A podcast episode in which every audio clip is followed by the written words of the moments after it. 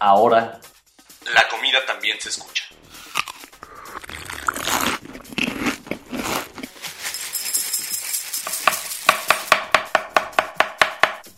Bienvenidos a Sabores de México.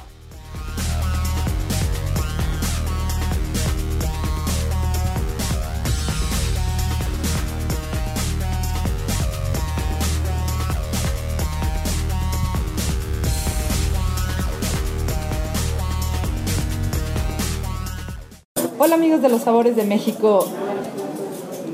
Yo no puedo describir la emoción que me da cuando estoy con personalidades como Gerardo Vázquez Lugo, porque es un tema de sensibilidad y de conexión, no solamente por el trabajo que hace, sino también eh, por, por la persona en sí. Y yo creo que eso se ve reflejado en los platillos que día a día eh, desde la mañana hasta la tarde, sirven en el maravilloso restaurante Nicos.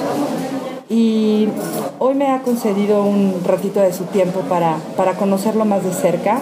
No sé ni qué preguntarle que no le hayan preguntado antes, pero trataré de, de adentrar más hacia la parte íntima y, y de, su, de, de, de, su corazón para que todos puedan conocer un poco más de, del trabajo y de, la persona de Gerardo Vázquez Lugo.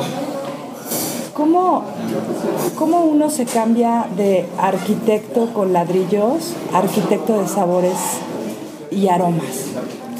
Híjole, pues bueno, a lo mejor lo raro fue que de primera instancia yo estudiara arquitectura antes que cocina. El, negocio, sabes, es, es, de mi familia, es de mis padres. La pasión por la comida, por la mesa, yo viví creciendo con ella. Alguna vez un compañero de la universidad haciendo un trabajo en la casa, eh, bajamos a comer y cuando regresamos al estudio a seguir trabajando, eh, me dices, la primera vez en mi vida que veo una familia que analiza un queso, la textura, el origen, el tipo de fermento, antes de comerse un queso. Este, esa era la forma de vida en la casa. Entonces a lo mejor fue un poquito extraño y no que yo me dedicara primero a arquitectura y al final, bueno, más bien decidí regresar a lo que debía haber sido en un origen, pero siempre la, formación de arquitecto algo me dejó, ¿no? Me dejó muchas inquietudes y me dejó una forma de ver las cosas a lo mejor un poquito diferentes en cocina. ¿Y qué tan difícil fue para ti poder ser parte de este eh, negocio familiar con una cocinera tan extraordinaria como es tu madre, que no creo que haya soltado ni el metate, ni el molcajete, ni el sartén tan fácilmente, ¿no? O sea, ¿cómo, logras eh, convencerla de que te, te dé esta estafeta también o ser parte del proyecto de Nicos? Aunque sí, sí hubo momentos difíciles, pero creo que se dio de forma muy, muy natural. En ese entonces estaba eh, Nicos Querétaro, estaba empezando a tener mucho éxito, requería mucho la atención de Don Ray. Entonces Don Ray este, sigue yendo hasta la fecha, pero y cada semana tenía que estar este, en, apoyando con su presencia en, en Nicos de, de, la ciudad de Querétaro. Acláranos quién es Don Ray. Don Ray es mi papá, okay. esposo de Doña Elena, esta gran cocinera que no suelta el metate ni el molcajete pero mi madre y yo siempre tuvimos un, una forma muy cercana, ¿no? Desde niño fue el que más pegado estuve a ella porque pues era yo el más chico. Ok. Entonces este cargaba El Benjamin. Sí, exactamente. Entonces, cargaba conmigo para todos lados. Yo era el encargado de hacer el agua de limón en la casa. Y, ok. Este, me ponía a hacer donas con ella y este, la teníamos que ayudar a, desmenuzar el bacalao, si no, no cenábamos en Navidad. Entonces siempre estuve muy, muy ligado a ella. De hecho, por eso la parte de arquitectura. En ese entonces, cuando éramos chicos, que mamá deja de trabajar físicamente en el restaurante, trabaja muchísimo en la casa, eh, toma este, cursos de historia del arte, pintura, escultura, toda esta vena artística que trae mi madre también muy, muy, muy adentro. Talleres de, lectura, talleres de cuento, toda esta vena artística es por lo que termino dedicándome a la arquitectura. Entonces se, dio de una forma muy natural, siempre nos entendimos, siempre, siempre respeté su forma de cocinar, siempre respeté la tradición de la cocina mexicana y profesionalmente pues empecé estudiando con Alicia de Angeli, que es exactamente lo mismo, ¿no? Es un profundo respeto a la tradición, al producto, a las técnicas, a la investigación de cocina tradicional mexicana. Entonces Alicia es como mi tía, algo así, madrina, tía, Alicia de Angeli. Todo queda en familia. Todo queda en familia, exactamente. Oye, y algo que me llama mucho la atención y que, bueno, es algo que no solo sucede en México, sino en muchos lugares del mundo. Eh, incluso viendo programas, por ejemplo, como los de Anthony Bourdain, y que, por ejemplo, hace un, un, programa dedicado a todo lo que es la cocina tradicional en Nueva York, muy diferente a lo que estamos acostumbrados.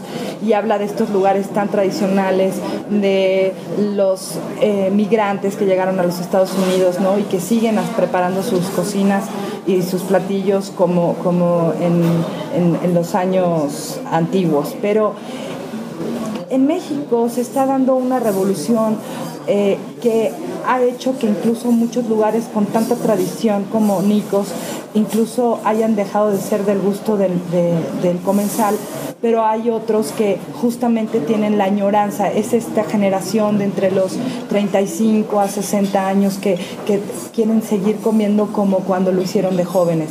¿Cómo le hace Nicos para, para poder eh, ser hoy el favorito de personas como las que me mencionabas de esta mesa en la que estamos, que tienen su mesa reservada para desayunos y para cenas siempre, todos los días? Híjole, creo que hay, que ser muy, muy honesto en lo que se está haciendo. Eh, siempre cocinamos, el cocinero es una persona muy, muy especial, muy inseguros, somos totalmente inseguros. Siempre cocinamos buscando agradar. Lo que yo siempre he tratado de nunca perder el piso y, nunca tratar de sorprender a través de la comida. Siempre agradar, pero nunca sorprender. Entonces, pero que lo soy muy honesto. Soy, trato de ser muy, muy honesto en lo que presento.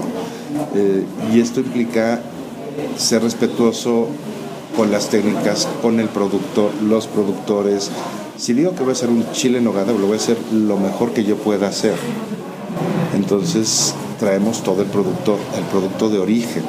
Porque yo, yo comí los chiles en nogada por primera vez en mi vida en casas de familias poblanas.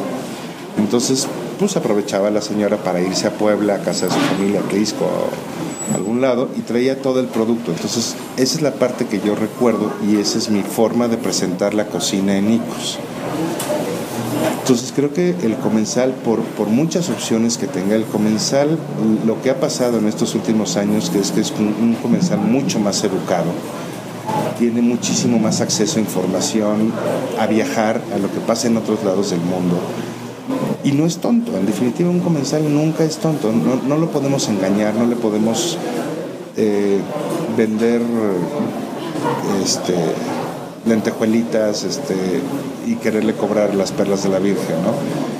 Eh, el comensal, te digo, con estos últimos años que pues, la comunicación, los viajes, cada vez es más fácil tener información de qué pasa en otros lados del mundo, qué, qué es lo que se está viviendo en otras gastronomías y cuando vemos realmente cuáles son las propuestas de estos grandes chefs de vanguardia, pues es regresar al origen, es ver las cosas de una forma diferente, pero siempre con sustento desde el origen, ¿no?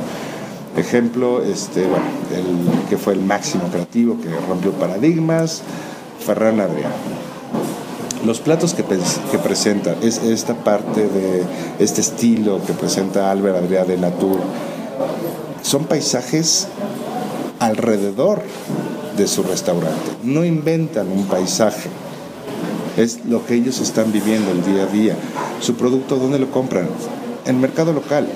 Los, los, agricultores a los que les encargaban las verduras, siempre buscando una calidad extrema, eran productores locales.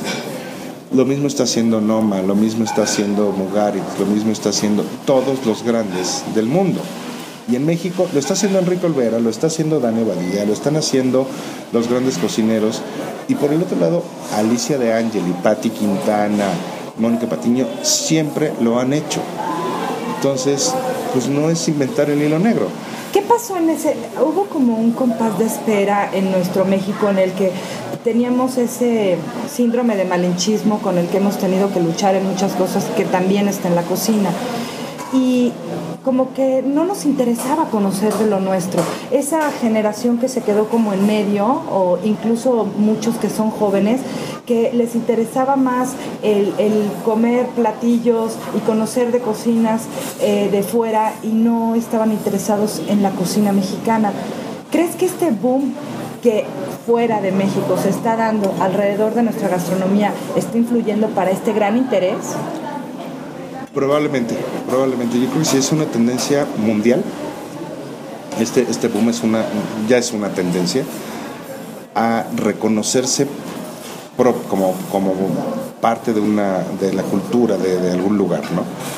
Este, y empezó a pasar brotes en todo el mundo, tanto en México, en Perú, en Brasil, en, en Argentina, en todos lados empezamos a recuperar nuestro origen porque sí es, es, muy padre, a mí me encanta probar cocinas de otros lados y sabores exóticos y conocer cosas nuevas, sí es maravilloso. Pero finalmente la, gastronomía es parte de la cultura de un pueblo, es parte de nuestra propia cultura.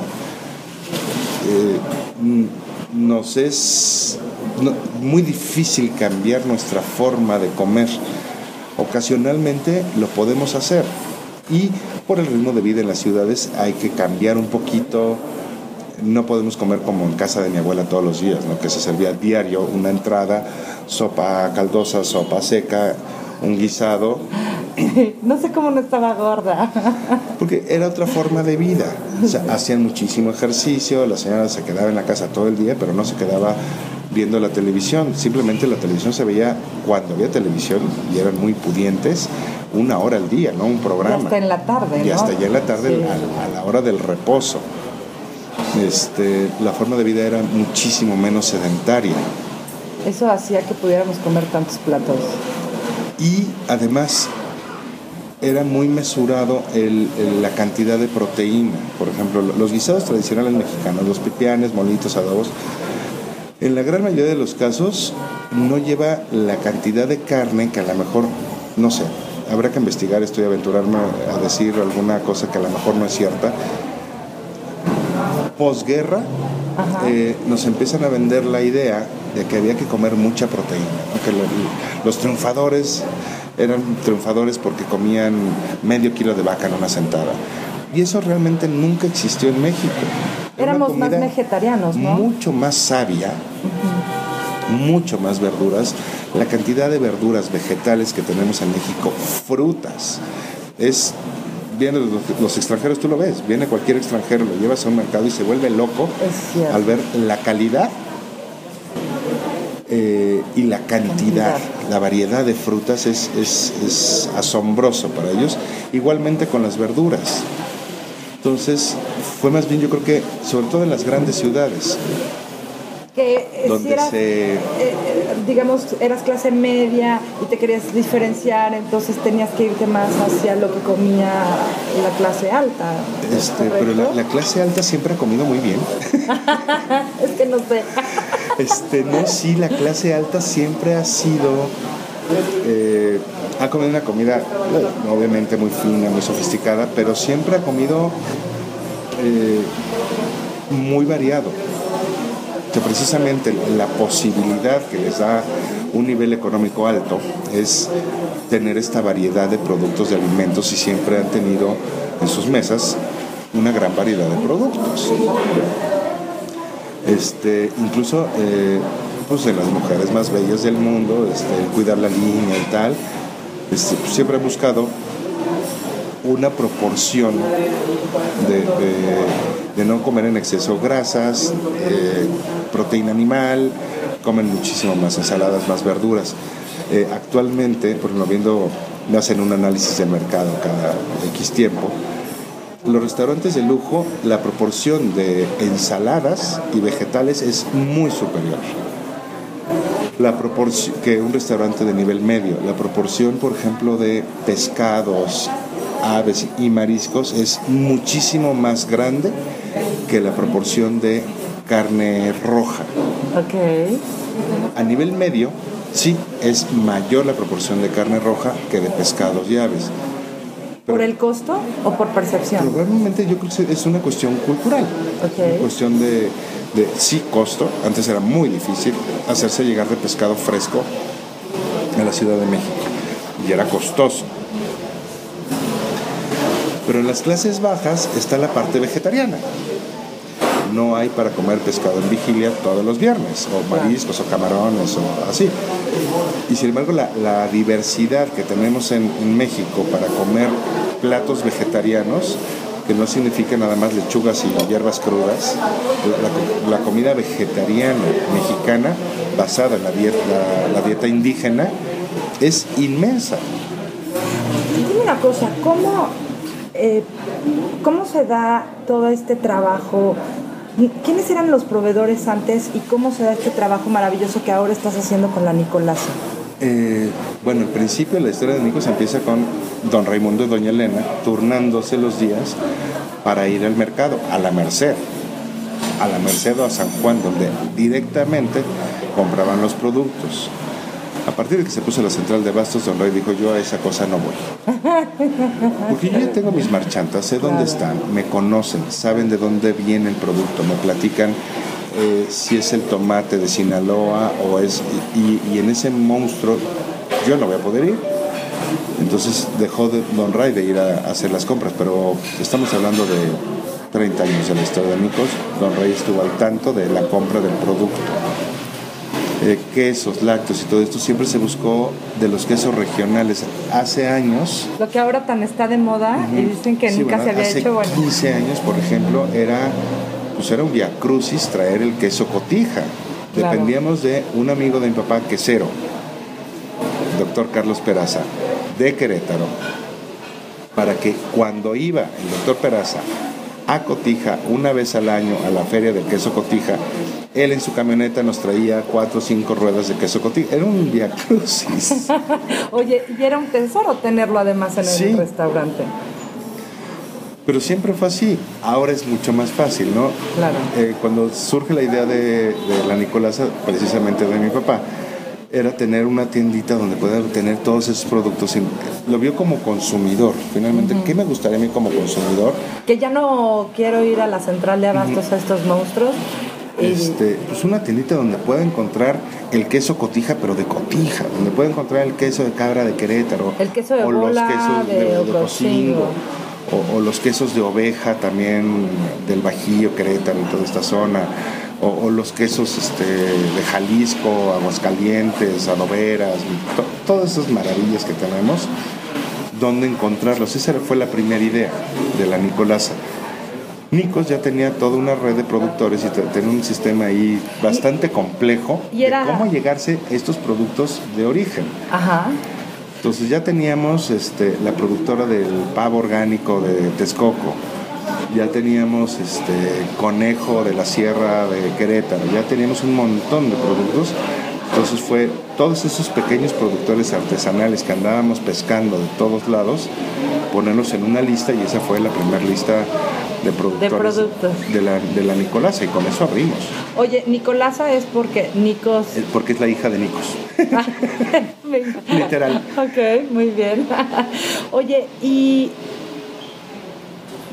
es difícil, entiendo a veces, el, el salir de, de donde ha sido tu terruño y ha sido tu espacio y que no importa si para unos es lejos o para otros es cerca, eh, aquí es el lugar a donde eh, se ha eh, establecido uno de los lugares con mayor tradición en la Ciudad de México.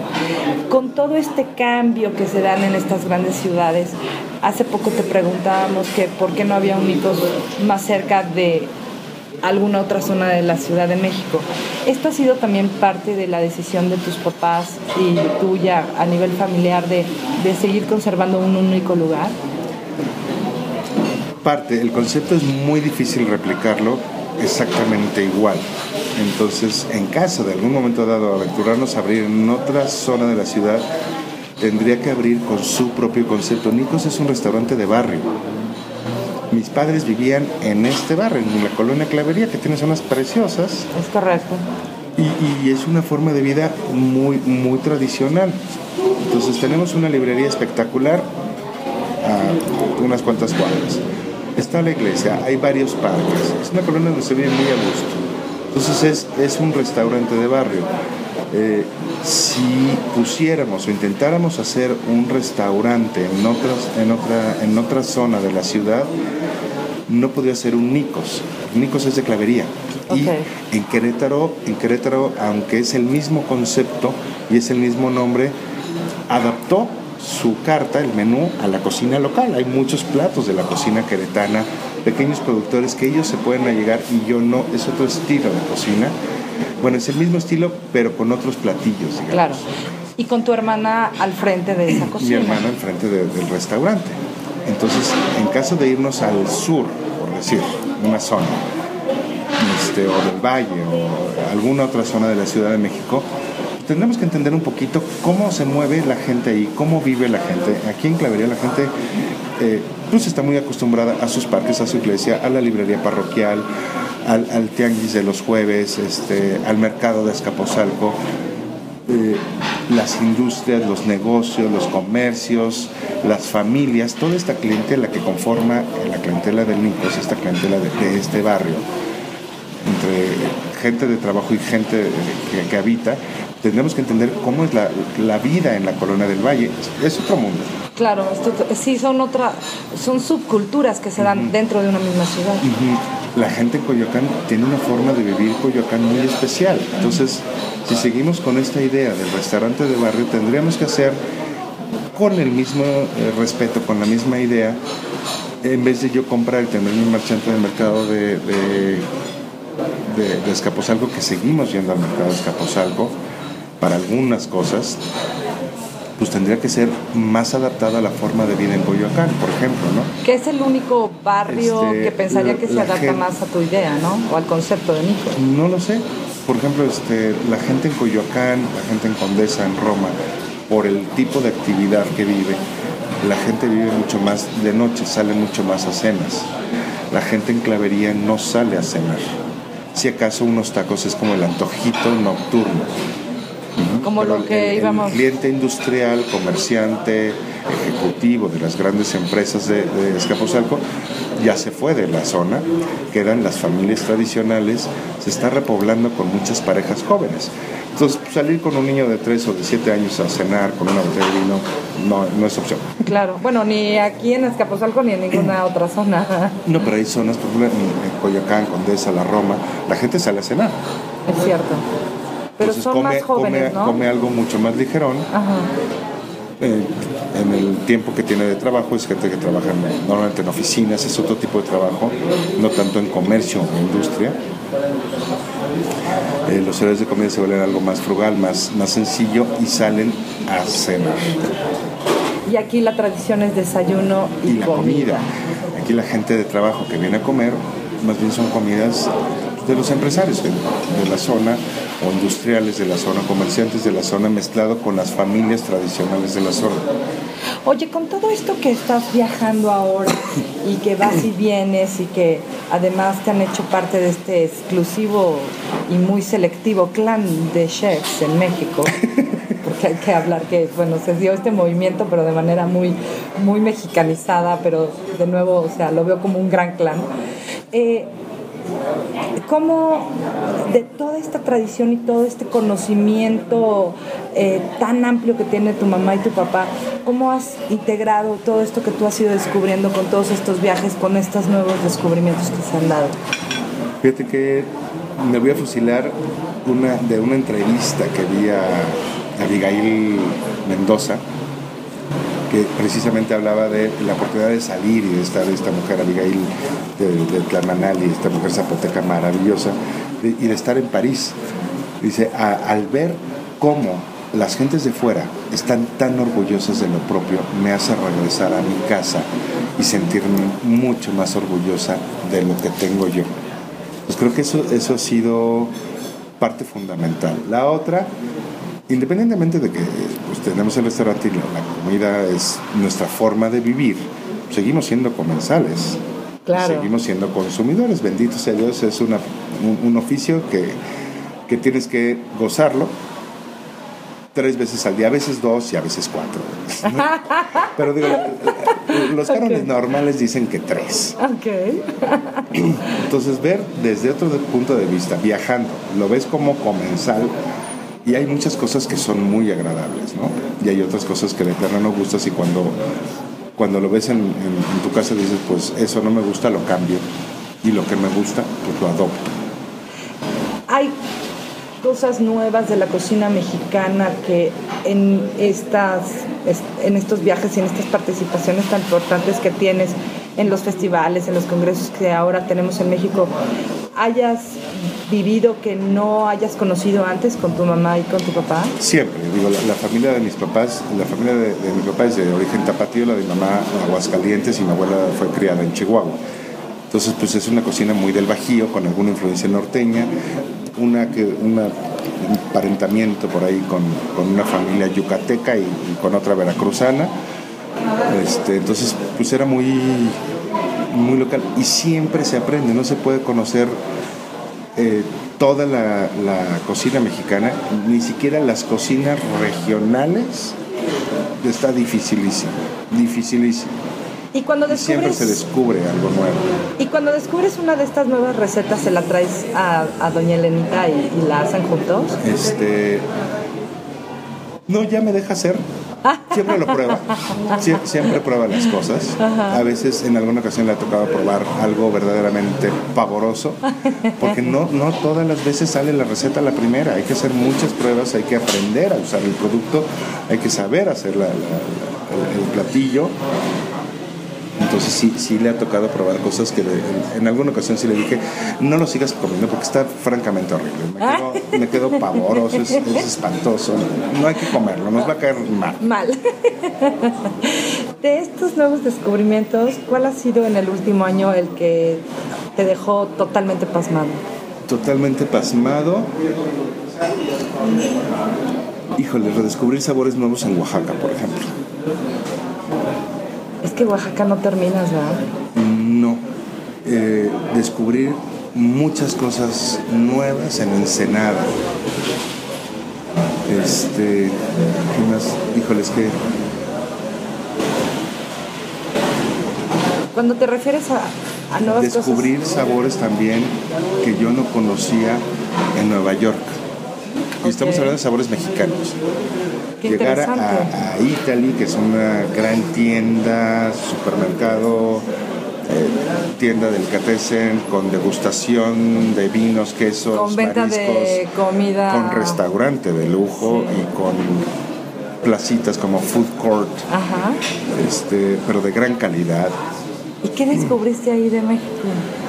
la cantidad de productos espectaculares que se venden en vitrinas como si fueran joyerías de México. ¿Cómo Ejemplo, tomates, eh, verduras, calabazas, condimentos, sales. Y eso te lo encuentras en una ciudad que yo conocía o pretendía decir que conocía muy bien. Y que descubres que la ciudad ya se mueve diferente, ¿no? Y que una, una zona de la ciudad que era, que yo recuerdo donde comí la última vez que estuve, pavoroso. Sí, Ahora es un referente de la gastronomía de Nueva York. es correcto. Esta esquina de Broadway y la Quinta Avenida. Yo llegué a comer en un deli, pues una cosa horrible, un sándwich de un pavo hervido sobrecocido espantoso. Y ahora, este, pues, eh, cenamos eh, con Alicia de Ángel y Margarita Salinas, una pasta hecha fresca con aceite de trufa blanca y bueno, no sigas. y un extracoto de ternera espectacular. ¿Cuál sientes que es hoy el gran compromiso de Nicos? El gran compromiso de Nicos, pues este, no es demostrar, porque no, no se trata de demostrar nada, es ser congruente con lo que se, se habla, ¿no? con lo que estoy diciendo, es ser congruente sin tenerlo que explicar, simplemente ser congruente al presentar un plato en mesa. Al recibir una mesa, este, y decir, bueno, no, no te tengo que platicar una novela de que traje el chile poblano este, y el, el- señor de compras de Nicos tiene que verse a las 4 de la mañana en una esquina del eje central con el eje no sé cuál, este, para recoger al, al- al productor que viene llegando desde Puebla a esa hora para ir a surtir a un pariente que tiene en el mercado fulano de tal. Simplemente que se presente el plato y el comensal lo disfrute. Ese es el gran reto, sin decir nada más. Pero bueno, tú y tu familia logran que uno tenga esa conexión directa, cerebro, paladar, ojos, oídos, corazón, eh, eh, alma, para llevarnos incluso a veces a sentir esa emoción que nos lleva hasta las lágrimas cuando probamos un platillo en este lugar. Yo creo que ese es el encanto de ser fiel al estilo de cocina tradicional. Siempre hay un recuerdo, un recuerdo ahí guardado. Este, un amigo dice que es como el efecto ratatouille. de Yo la estoy película. totalmente de acuerdo. Ni cosas que, eso que- de- platillo. que- que un gran crítico después de haber probado cosas maravillosas y súper creativas, insólitas, llega un día, prueba un sabor y le refiere un momento de su infancia feliz. Entonces, creo que es, es esto, ¿Sientes que hay más jóvenes viniendo a Nicos hoy? Muchísimo, muchísimo. Es una clientela, si ya era una clientela bastante ecléctica, ahora creo que es muchísimo, muchísimo más. ¿Y qué les quieres transmitir a ellos? Pues este, este orgullo por lo que somos, por quienes somos, ¿no? por este país que nos, que nos sigue y seguirá dando tanto eh, esta riqueza. Cuando, cuando, eh, no sé, es que el contacto con los productores a mí me, me ha marcado en definitiva, ¿no? Eh, saber que mi productora de, de Azcapotzalco, la que me cultiva las verduritas baby, que es un proyecto nuevo de, de cultivo urbano y de tecnologías y hace esos cultivos, hoy recibió un premio, por ejemplo, Wow. y la mujer se emocionó hasta las lágrimas agradeciendo que pues ella recibe un premio por ser un proyecto exitoso en la agricultura urbana, pero es gracias a que nosotros la compramos. Claro, porque si tú no le compraras, pues Este es eh, otra chica, Delfina, ¿no? Delfina trabajó con nosotros en cocina hace muchísimos años, hace 15 años, y tuvo que dejar de trabajar porque pues, sus padres se enfermaron, sus padres tienen terrenos en Toluca, entonces pues, se va a cuidar a la familia, a los padres que ya eran mayores, Este, se va pues, a ayudarlos a cultivar también la tierra, no podían trabajar. Y ahora es la que me provee de eh, hongos, elotes, flor de calabaza. Te los tengo guardados para que los veas ahora. ay, les va a tomar unas fotos. Y bueno, para Entonces que las que puedan ver todos. emocionada con, me decía el capitán, me dice, es que no sabes qué, qué simpático es verla, cómo llega sonriendo. Es que me dijo el señor que le dejara todo esto, Y es todo esto, todo esto. ¿no? Y es, Y es parte de entonces de lo que quisiéramos que los jóvenes eh, aprendieran y entendieran teniendo una experiencia culinaria en Nicos. La importancia de los productores y de quien está surtiendo el producto, ¿no? Exactamente, y de, y de la técnica, que sí existe una técnica mexicana, no lo, no, no lo definimos como tal, porque estamos muy influenciados por el vocablo visto desde el punto de vista europeo, ¿no? Se habla de la técnica francesa, no se habla de una nueva técnica de vanguardia. Pero perdón, el, el dominio y el manejo de los chiles secos es una técnica y requiere mucho conocimiento, no es fácil. Hay que, hay que entender al producto y hay que saberlo tratar para transformarlo. Y en mi, en mi particular forma de entender las cosas, a eso se le llama técnica. Es correcto, sí. Y técnicas que no te enseñan en ningún Culinary Institute de ningún del, lado. del mundo porque no conocen esta tradición. Es correcto, que solo se lo conoce además y se puede aprender en los lugares de origen. Entonces es muy simpático, por ejemplo, en, en algunas muestras donde hay degustaciones que hay mezclados mexicanos, extranjeros, y llega un extranjero, ve una salsa rosa oscura y dice, ah, yo conozco a esto porque esto es mole. No, es adobo. Ah, eh, eh, ado- no, yo conozco mole y mole es oscuro. Sí, pero ¿y esta salsa verde que es mole? Sí. lo vuelves loco. Lo vuelves loco. Y el mexicano está a un lado del riéndose porque dice, a ver, no, estás viendo, es adobo, claro, es adobo. Sí, pero, pero es que el pobre hombre no tiene por qué No tiene- entender cuál es la diferencia, pero son Y los que el verde y el cafecito claro, también es Claro. un mole y, y esa cosa muy oscura también es un mole. Eh, sí, claro. Entonces, por fin, ¿cuál es el mole? ¿Y cuál es el mole? Híjole. Compre El Gran Arroz de la Cocina Mexicana. es un capítulo enorme. O el libro de Ricardo Muñoz ahorita creo que se tarda como siete capítulos. o siete, También es de explicarlo. no sé cuántas páginas, cientos de páginas, para tratar de definir qué es mole. ¿Quiénes son tus héroes? Mis héroes, bueno, de entrada mis padres, ¿no? Bueno, por De supuesto. entrada mis padres. Debí de haber dicho, además de tus padres, Además de mis ¿quiénes padres, son tus bueno, héroes? ¿Quiénes son mis héroes? Pues uno de mis grandes héroes son Alicia y Giorgio de Angela. Este Giorgio como, como un italiano muy cosmopolita y enamorado no solo de una mexicana que es Alicia, sino enamorado del país y de su cultura. De él aprendí muchísimo, muchísimo de ver con otros ojos este, a México, ¿no? Cuando Giorgio alguna vez me describió lo sofisticado que es un taco al pastor, mi vida me empecé a ver las cosas de, una forma diferente, se me quedó grabado, ¿no? Eh, Esta carne que tiene una influencia árabe, pero adaptada a la, a la tortilla de maíz, esta serie de capas de carne adobadas que tienen blanco, blanco rojo, blanco rojo, blanco rojo. O sea, imagínate alojar una lasca delgada y esta mezcla picante, dulce con la piña asada, este, fresca con el cilantro, la cebolla, es muy complejo. Wow, bueno, ahora que lo describes así, mm, voy a valorar más mi Taco al pastor tacos. chilango. Claro. Y Giorgio lo describió como una de las cosas más sofisticadas por su complejidad. La salsa es fría, los ingredientes son frescos, la carne es caliente, la tortilla es caliente, son estas contrastantes de temperaturas, de sabores salados, dulces, grasos, eh, frescos. Como algo tan locura. cotidiano le perdemos el respeto, ¿no? Y ahí está un punto de sofisticación enorme. Claro. Entonces yo creo que son do- dos de mis grandes héroes.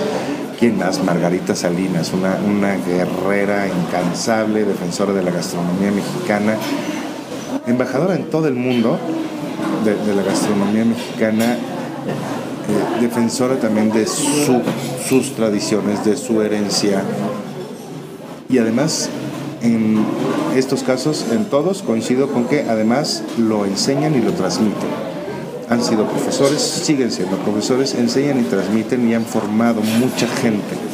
Entonces son una- seres extremadamente generosos. ¿Crees que siempre los hayamos valorado como debimos?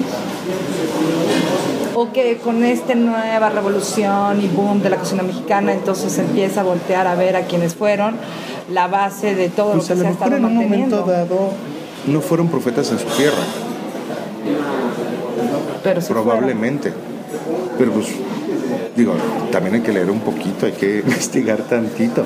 Alicia fue la primera mujer en, en recibir el, el cordon bleu en Suiza. Y aparte hablamos de una cocina que es machista y sin. Además, Y pues que reconozcan a una mujer no por cocina francesa, por cocina europea, sino por cocina, Cocina mexicana. mexicana. Igualmente miembro de la Academia Culinaria de Francia y, y medalla de oro en la Academia Culinaria de Francia.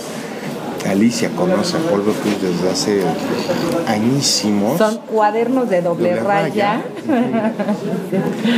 Entonces, pues probablemente en un momento dado sí y no, porque Alicia siempre tenido un gran reconocimiento. Este, finalmente, grandes banquetes que marcaron un punto en la historia de la cocina en México, que se sirvieron para mandatarios, ¿no? El famoso banquete de, de Acapulco, donde sirve esta cena para mandatarios, donde se sirve cocina tradicional mexicana. Este, es, pues es maravilloso. Oye, y con, con todos estos cambios que siento que están sucediendo de una manera vertiginosa y demasiado rápida a veces hasta para que mi cabeza lo pueda captar y entender todo. Dame una idea de cómo era Gerardo hace 20 años y qué está pasando con Gerardo hoy. Tenía pelo. créeme, créeme que sí tenía pelo. Y larga y blonda cabellera, porque además Pelirroja. aquí todavía hay Pelirroja Ay, no, qué belleza. Leonada cabellera ahí, pelirroja.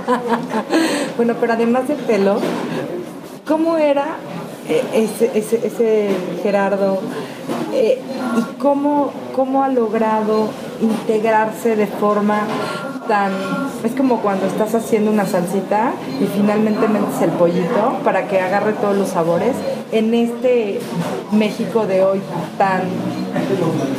Fíjate que, bueno, e- loco. ese gusto por la comida, hace 20 años yo podía comer muchísimo más y no engordar. Sí, eso es lo mismo.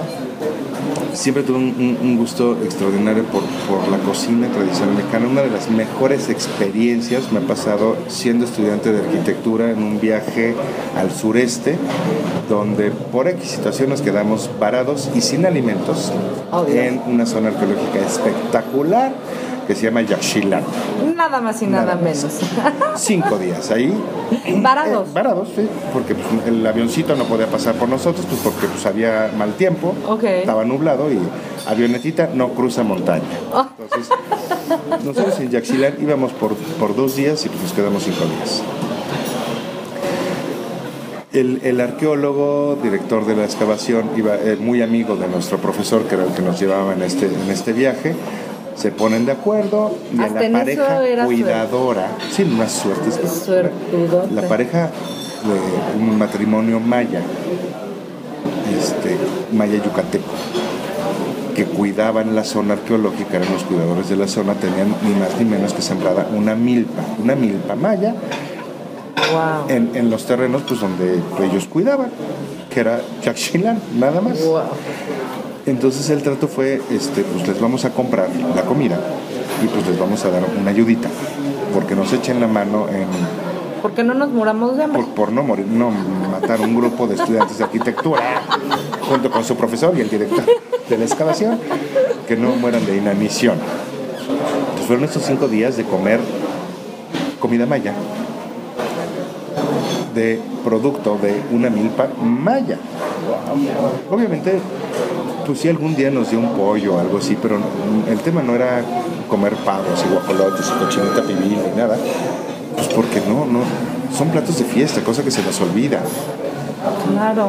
La comida del día a día, eh, espelones, eh, ibes, eh, flores, eh, quelites, es- bueno, maíz, obviamente la base de la alimentación era el maíz, pero el maíz que ella ponía a nixtamalizar y molía en metate, en una zona arqueológica donde no hay luz, no hay un molino de nixtamal. Entonces, pues es uno de los viajes más espectaculares. Entonces, siempre tuve ese gusto extraordinario por comer y por comer bien. Porque lo mismo disfruté extraordinariamente ese viaje y hay un viaje a Europa con Giorgio y Alicia sido- trufa blanca en Alba y Bueno. este, brunelos de montalchinos marrón glacial coñac en París bueno todo eso todos esos lo, lo disfruto intensamente cuando hacía mi- la investigación para mi tesis de arquitectura, gran parte la hice en el Museo Franz Mayer, me hice muy amigo de la bibliotecaria y me sacaba libros de cocina porque sabía que me encantaban. ¿Qué libros de cocina antiguos, Ok. pues que estaban muy restringidos y pues, como nadie los pedía, pues yo iba a investigar, leía y me divertía in- in- intensamente leyendo recetarios y manuales y libros antiguos de bodegas, entonces tratando de entender cómo era la forma de vida pues en el virreinato en México. Y entonces, ese Gerardo hoy, Esa parte curiosa, yo creo que es una de las partes que más me gusta de mí. No he perdido esa curiosidad, esa capacidad de disfrute De y, es- sorpresa. y de sorpresa. O sea, todavía voy caminando por la calle y de repente, eh, alguna vez hace poco, hace relativamente poco, cuando empezaba el proyecto de la, de, de la Nicolasa, fue ir caminando en una feria en de las que se ponen en reforma sobre flores, ves que se ponen dos veces por año. ajá. Voy caminando y de repente veo una caja de estas de cartón como de florería antigua. Bueno, antigua eran hace 20 años, Ah, cuando mandaban rosas. sí, claro, claro. Es que parece mentira. Y veo las ve flores preciosas, me acerco a ver las cajas de flores y veo que dice un letrerito hecho a mano que dice flores gourmet. Entonces le pregunté al señor, oiga, ¿cómo flores gourmet? Me dice, sí, son cultivadas para consumo humano. Si gusta voy a dar una plática aquí donde están esas sillitas en cinco minutos. Yo iba con unos amigos, tenemos reservación para comer en un restaurante cercano ahí. Entonces este, dije, pues o perdemos la reservación o hablamos para para que muevan la reservación una hora después, porque yo me voy a quedar a esta plática de este señor. Y ahí fue cuando descubrí este productor que aunque México sabía que tenía la cultura de comer flores, Desde la época prehispánica, en la ¿no? época prehispánica, en el virreinato, yo me he encontrado en el nuevo cocinero mexicano en forma de diccionario, este libro del siglo XIX, Sí, que tengo recetas uno. con flores. Sí. Hay recetas con flores y hay una ensalada florida y hay un montón de cosas con flores. Y si vemos el libro de este, Laura Esquivel de las codornices en pétalos de rosa, pues no es algo de vanguardia. Era algo de hace mucho tiempo. Se ha hecho toda la vida. México está preparado para todo esto que está pasando alrededor de su cocina. Yo creo que si no estuviera preparado no estaría pasando. El encontrarte aquí en Nicos, lo que decías, ¿no? que si, se- si- viene gente joven, chavitos de 22, 23 años, que vienen a comer y a degustar, no, no vienen a, ver este, pues, cuál es el alcohol más barato para chupar, no, vienen buscando hacer una degustación, probar algún mezcal, saben de vinos, es, es una juventud que tiene oportunidad de tener mucha más información e interesada en, en redescubrir cuál es su origen. Entonces vienen y piden probar mezcales y por qué un tepestate y por qué un espadín, o por qué un tobalá, o por qué eh, un, un vino o una región, o por qué Chihuahua o Querétaro o Ensenada o los diferentes valles de Ensenada, ¿no? que está bastante complicado. ¿Y de dónde viene un, un platonile, un chichilo, un pascal? Es que son cosas que voy a tener que venir diario para que me lo sigas explicando, porque creo que cada vez que vengo contigo solo sé que no sé nada. Mezcal o tequila. Híjole. Mezcal. ¿Tu uva favorita? Eh, Barbera. ¿Tu ingrediente favorito del mundo mundial? Ingrediente. Un ingrediente, bueno, es un estilo de ingrediente, los chiles secos. ¿Y tu platillo favorito del mundo mundial? Híjole. Cambio de platillo favorito de Cada acuerdo al momento. En este momento que está lloviendo, eso no se puede grabar aquí en, en el- pero estando lloviendo, una sopita caliente. Y a lo mejor en ver, cuando es un día caluroso te digo, no, una sopita no, no, no, no se antoja. Una ensalada de nopales, ¿no? O ese lechugas. chile que hiciste el otro día maravilloso relleno de la trucha. Entonces mi plato favorito puede cambiar todos los días. Ok, no logré sacarlo. No, es que no, es que sí hay muchos platos favoritos. ¿Qué quieres que se diga en tu epitafio? En mi epitafio, una frase que me alguna vez, más bien, Giorgio me dedicó el, último gran Larus de la cocina mexicana. Y esa frase, desde que lo vi que lo escribió Giorgio, dije, esto, esto es mía, me la voy a hacer propio para, para mi vida. Cocinar es amar, comer es vivir, sin amor no hay vida. Qué bonita. Oye, Gerardo, qué gusto, qué rico, como tu cocina, como la cocina de Lenita y de Don Ray, es platicar contigo. Igualmente. Y yo espero que mucha gente al oír esta charla se sienta motivado, si es que acaso no han venido, y se sienta motivado si es que hace mucho que no vienen, y se sienta motivado si es que vinieron al tierra. Pero al final del día que, que vengan porque creo que Nicos es de los muy pocos lugares que aún se conservan en la Ciudad de México con eso que tanto nos ha caracterizado y que hoy forma parte de lo que sorprende al mundo, que es nuestra cocina de nuestra casa, de nuestro hogar, de nuestras familias. Y eso es lo que podemos encontrar en Icos todavía. Hay lugares maravillosos en toda esta ciudad, pero es el, es el único lugar que puedo asegurar sin temor a equivocarme que si mi familia y, los integrantes de mi familia que me enseñaron a admirar y a, disfrutar y, a respetar nuestra cocina mexicana vivieran, seguirían trayéndome amigos y estarían aquí acompañándome. Creo que eso es lo que yo más disfruto, ese efecto ratatouille que, que tengo a cada, a cada vista, a cada olor, a cada tenedorzazo que doy a los platillos maravillosos que se hacen en este lugar. Te agradezco muchísimo y, bueno, pues espero que mucha más gente venga, conozca y que Nico siga tan lleno y que Nico siga y siga y y muchas más generaciones sigan disfrutando de este maravilloso lugar y el trabajo que hacen. Muchas gracias. No, gracias a ti y yo también espero que siga viniendo mucha gente. Así va a ser. Y bueno, por supuesto eh, que visiten la Nicolasa. Nicolasa sí tiene eh, una sucursal en la colonia Condesa. Eh, la dirección de aquí, ¿cuál es? Es la de, la de Clavería, es justo enfrente del restaurante sobre la calle de Clavería y la de la, Nicolás Condesa es Chilpancingo 5, casi esquina con Parque México. Sigan al chef Gerardo en Twitter, su eh, nombre es arroba chef Lu, como Gerardo Vázquez Lugo. Exactamente. Y la Nicolasa también tiene su propia página, este, bueno, su, su propio eh, Twitter, que es... Eh, Arroba Nicolasa Condesa. Nicolasa Condesa, que bueno, es para, para las dos direcciones.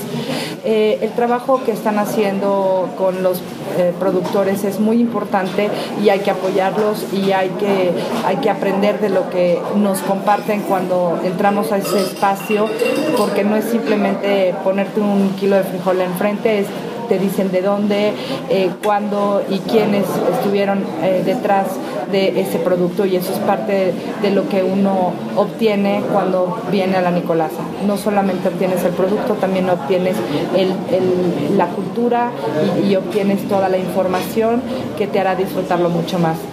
Como siempre, para mí eh, es un honor poder compartir con ustedes estos momentos. Gerardo, nuevamente muchas gracias. Y bueno, pues no me queda más que despedirme y espero que nos escuchen la próxima semana. Yo soy Elsie Méndez para Los Sabores de México, como siempre deseándoles muy buenos días, muy buenas tardes y muy buenas noches, donde quiera que estén.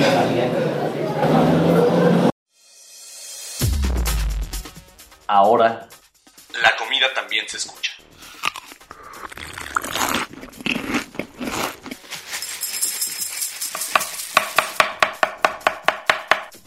Sabores de México.